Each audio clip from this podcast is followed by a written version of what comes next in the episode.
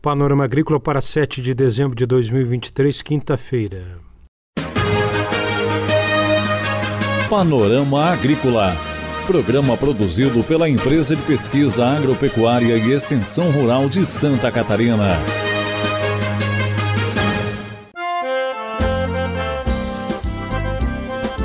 Quinta-feira de lua minguante, 7 de dezembro, no ar o Panorama Agrícola. O ditado de hoje é bola para frente que atrás vem gente.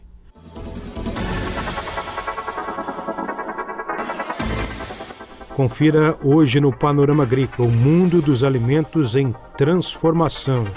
Entrevista exclusiva sobre a produção de alimentos. Confira a entrevista de hoje. Produção de alimentos com menos terra e menos água para atender a demanda mundial crescente por proteína. Acompanhe na entrevista que o pesquisador de Chapecó, Clóvis Doringon, realizou com o professor John Wilson. Estamos na companhia do professor John Wilson. É, o professor John Wilson é, é professor da Universidade Federal Rural do Rio de Janeiro, do Programa de Pós-Graduação em Desenvolvimento Sociedade e Agricultura, o CPDA, ele é um grande especialista do é, sistema agroalimentar global e também um pesquisador desse tema no Brasil. Há muitos anos vem se dedicando a esse tema e acaba de concluir uma pesquisa que resultou num livro.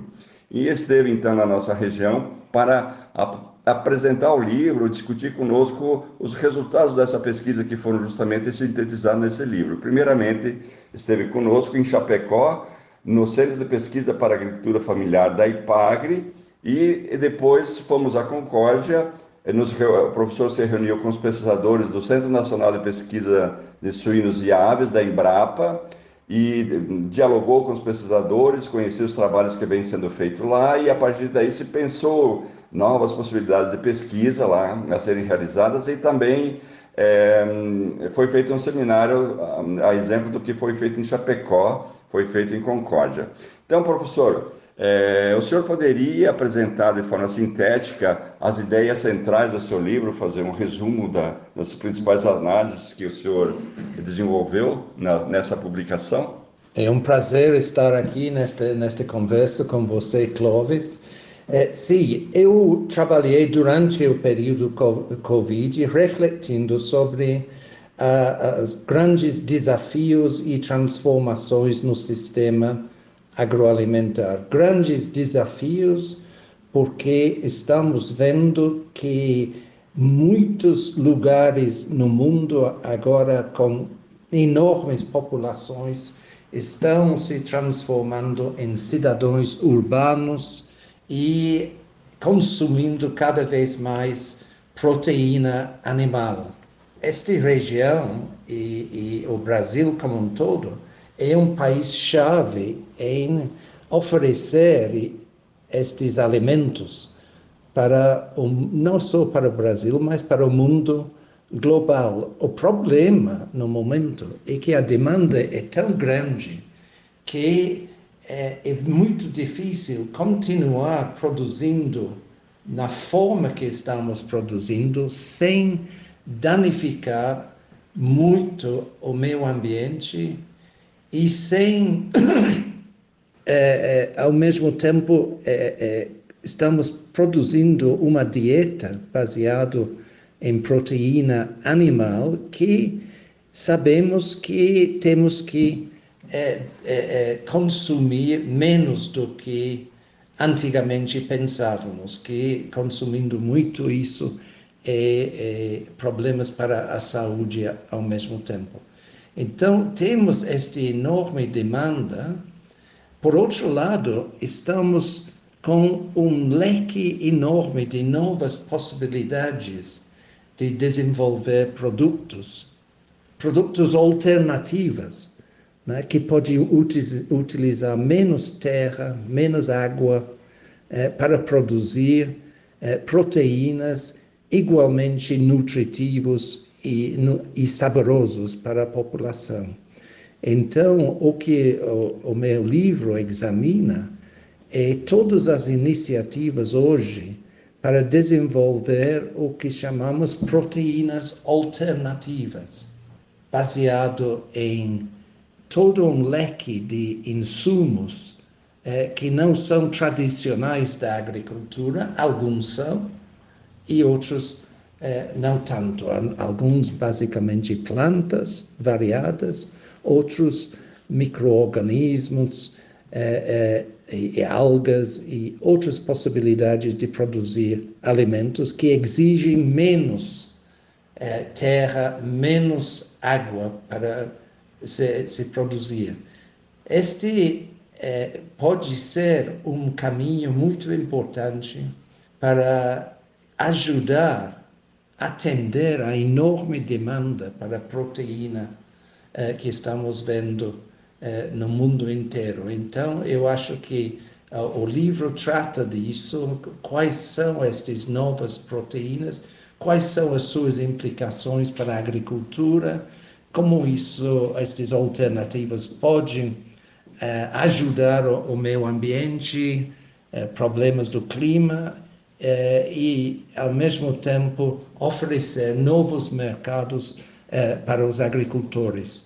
Professor John, o senhor poderia falar um pouco é, sobre as quais as implicações que essas novas tecnologias que estão sendo desenvolvidas por grandes empresas em nível internacional, nos grandes laboratórios do mundo e também no Brasil, como a gente viu na Embrapa, que os trabalhos estão indo também nesse caminho. Que, que, que implicações o senhor vislumbra para o sistema agroalimentar, dessas novas tecnologias, de, desses novos alimentos?